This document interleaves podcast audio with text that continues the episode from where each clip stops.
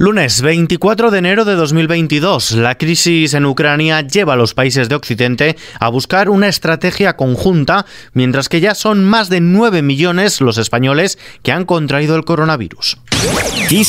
Noticias con Ismael Arranz.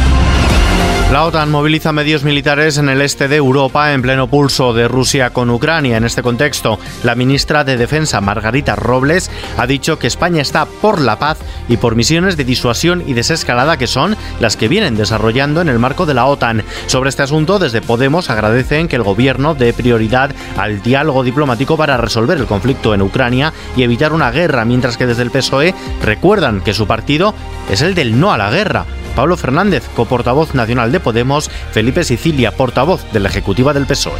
Nosotros lo que hemos eh, expresado creo que es el sentido común indubitable a día de hoy en España, que es el no a la guerra y es apostar por las vías diplomáticas en todo momento para desescalar el conflicto. Creo que todos los ciudadanos y ciudadanas que nos puedan ver saben de manera clara que este partido, el Partido Socialista, es el partido del no a la guerra y que fue un gobierno socialista el que trajo las tropas de Irak. Por tanto, la apuesta del gobierno socialista y del Partido Socialista por la vía diplomática y por el diálogo es, creo que no cabe ningún género de duda. Ciudadanos respalda al gobierno en una acción conjunta de la OTAN frente a la crisis de Ucrania y apoya todos los esfuerzos diplomáticos de la Unión Europea y de la Alianza Atlántica para resolver este conflicto. La pandemia de COVID ha causado más de 9 millones de contagios en España, un 44,6% de ellos en la sexta ola, según los datos que reflejan un ligero descenso en la transmisión durante el fin de semana, el cual aún no se aprecia en la presión asistencial. Todavía continúa siendo alta. El Ministerio de Sanidad ha notificado 253 fallecidos más y 305.432 contagios de coronavirus desde el pasado viernes. Hasta el momento se han notificado un total de 9.280.890 casos desde el inicio de la pandemia. Con respecto a la incidencia acumulada, vuelve a bajar hasta los 3.381 casos por cada 100.000 habitantes en los últimos 14 días. Ante esta situación, los gobiernos autonómicos de Madrid y de Castilla-La Mancha han reabierto el debate sobre volver a reducir los días de aislamiento obligatorios por COVID-19, mientras que otros ejecutivos regionales, como es el caso de Baleares o de Extremadura, han apelado a la prudencia y piden hacer caso a lo que digan los expertos a este respecto.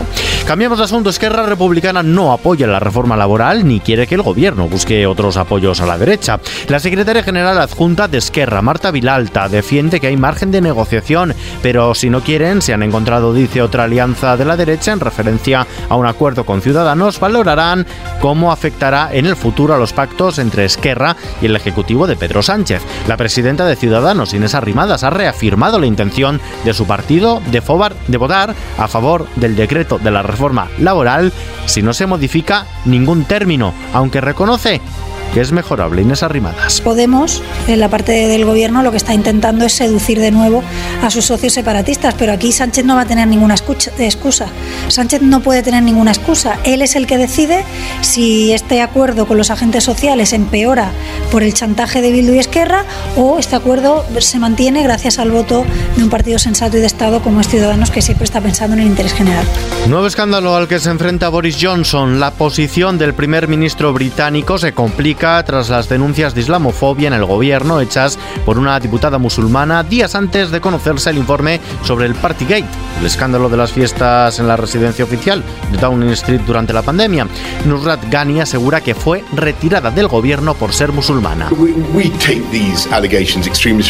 El primer británico asegura que se toma muy en serio estas acusaciones y ha pedido ya que se abra una investigación al respecto. La Iglesia se abre a regularizar un millar de bienes inmatriculados. El Gobierno y la Conferencia Episcopal han cerrado un acuerdo sobre las inmatriculaciones de bienes por parte de la Iglesia, la que ésta admite que hay un millar de esos bienes cuya titularidad no le consta o corresponden a un tercero y por tanto se abre la vía para su regularización. Es decir, la Iglesia admite que tiene un millar de inmuebles que no son suyos.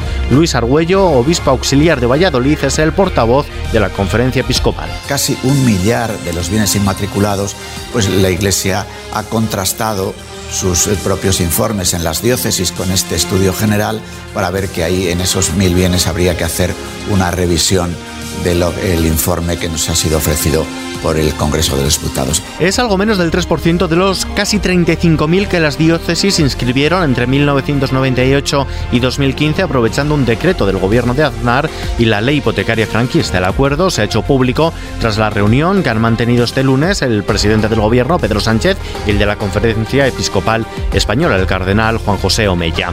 En la bolsa, la crisis desatada en Ucrania ha favorecido que el IBEX 35 haya registrado la mayor caída desde noviembre de 2020 2021. Pierde el 3,18%, se acerca a los 8.400 puntos quedándose en los 8.417. El euro se cambia por un dólar con 13 centavos. Y terminamos. Cristina, infante de España, e Iñaki Urdangarín, ¿estáis decididos a amaros y respetaros mutuamente durante toda la vida? Sí, estamos. ¿Quieres recibir a Cristina, infante de España, como esposa? Y promete serle fiel y así amarla y respetarla todos los días de tu vida? Sí, quiero. Sí, quiero. Así se daban el sí quiero la infanta Cristina Iñaki Urdangarín el 4 de octubre de 1997 en la Catedral de Barcelona. Hoy han comunicado que de común acuerdo interrumpen su relación matrimonial. Ambos han enviado un comunicado en el que subrayan que el compromiso con sus cuatro hijos permanece intacto. Los exduques de Palma no dan más detalles sobre los términos de su separación propiciada por las fotografías publicadas el pasado miércoles en las que se veía a Urdangarín paseando de la mano con otra mujer. Actualmente Urdangarín reside en Vitoria, donde cumple condena en régimen abierto por el caso Noos, mientras que la infanta Cristina tiene su residencia en Ginebra. Con esta información terminamos. Las noticias continúan actualizadas en los boletines horarios de XFM. Hasta mañana.